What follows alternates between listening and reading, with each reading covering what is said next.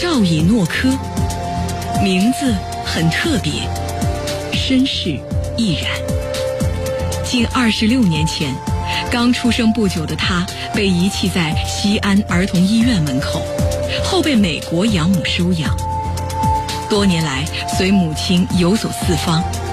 近期，小伙子精神抖擞地回到西安寻亲，想告诉亲生父母：“我原谅你们了，我过得很好。”铁坤继续讲述：赵以诺科的养父母总共收养了十四个残疾的孩子，赵以诺科排行老三，他患有唇腭裂。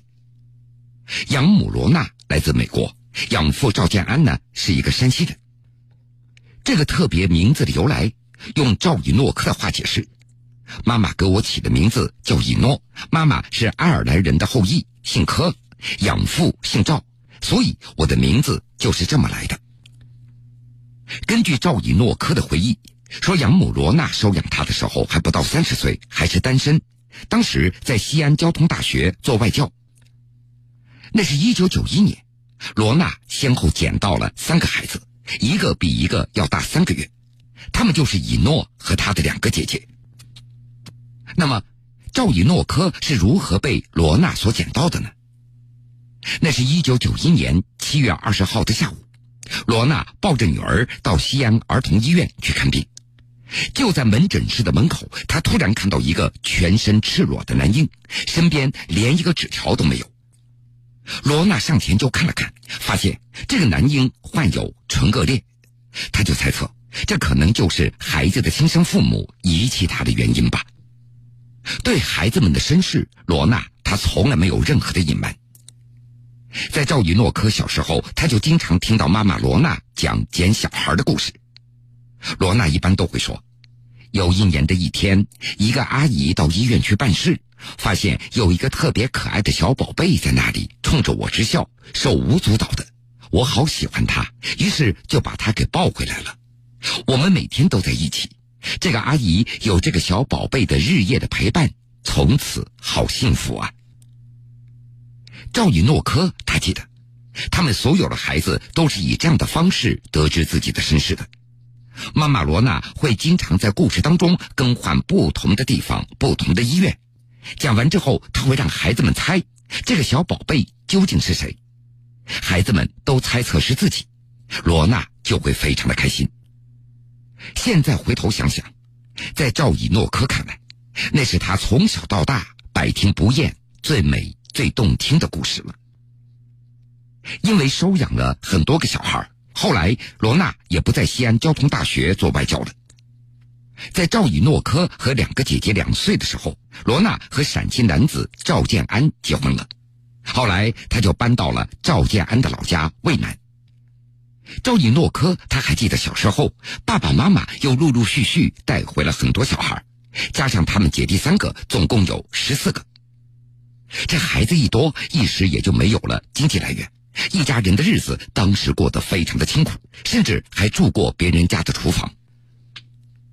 这日子苦一点其实也不算什么，但是让赵以诺科和他的兄弟姐妹最难受的就是自尊心受到伤害。他印象最深的是。妈妈罗娜带着几个孩子到菜市场去买菜，对方就会问这些孩子：“罗娜是你们什么人啊？”孩子们回答：“是我妈妈。”对方就会讥笑说：“人家棕发碧眼的，怎么会是你妈妈呢？你妈妈是不是不要你了？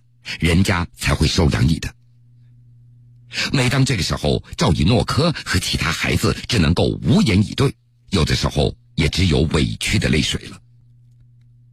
从小，赵以诺科就跟随着养父母游走四方。小时候在成都、广州住过，在新加坡、马来西亚也住过。高中那是在广州上的，然后又去了美国芝加哥上完大学。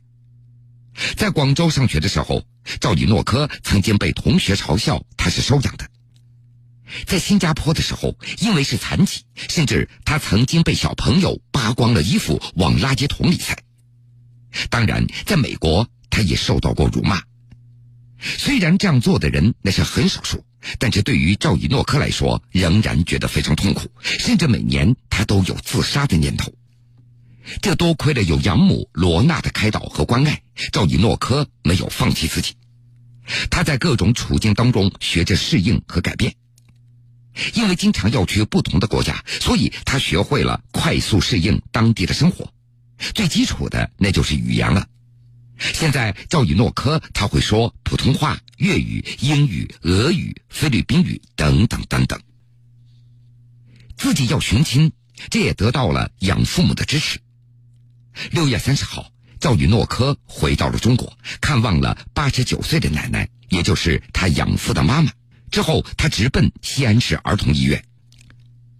根据养母罗娜的讲述，赵以诺科找到了自己曾经被捡到过的那个地方，又去了医院的院办，力寻当年亲生父母的那点蛛丝马迹。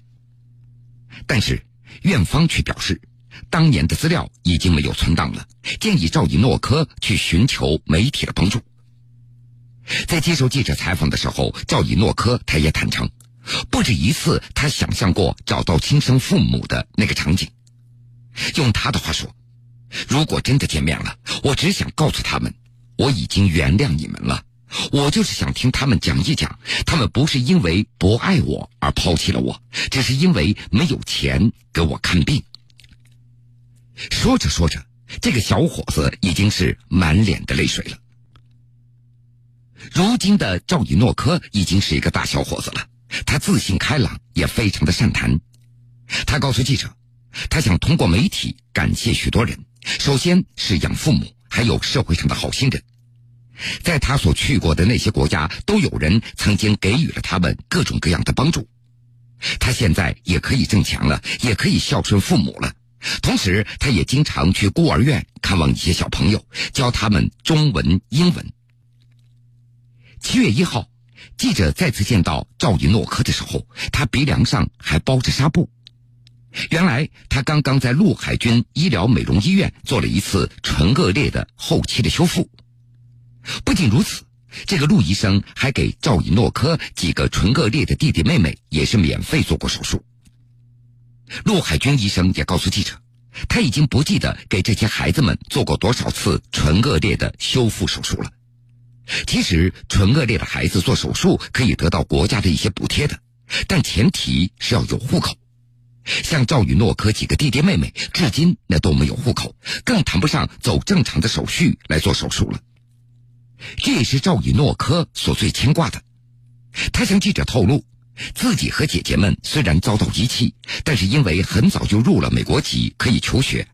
可是那些弟弟妹妹就不行了。目前还有五个弟妹没有户口，养父也跑了多少趟当地的派出所，对方一直答复还在研究。谈到此事，赵以诺科的爸爸赵建安无奈地说：“现在没有户口的五个孩子，最大的十六岁，最小的十四岁，他们都无法上初中。”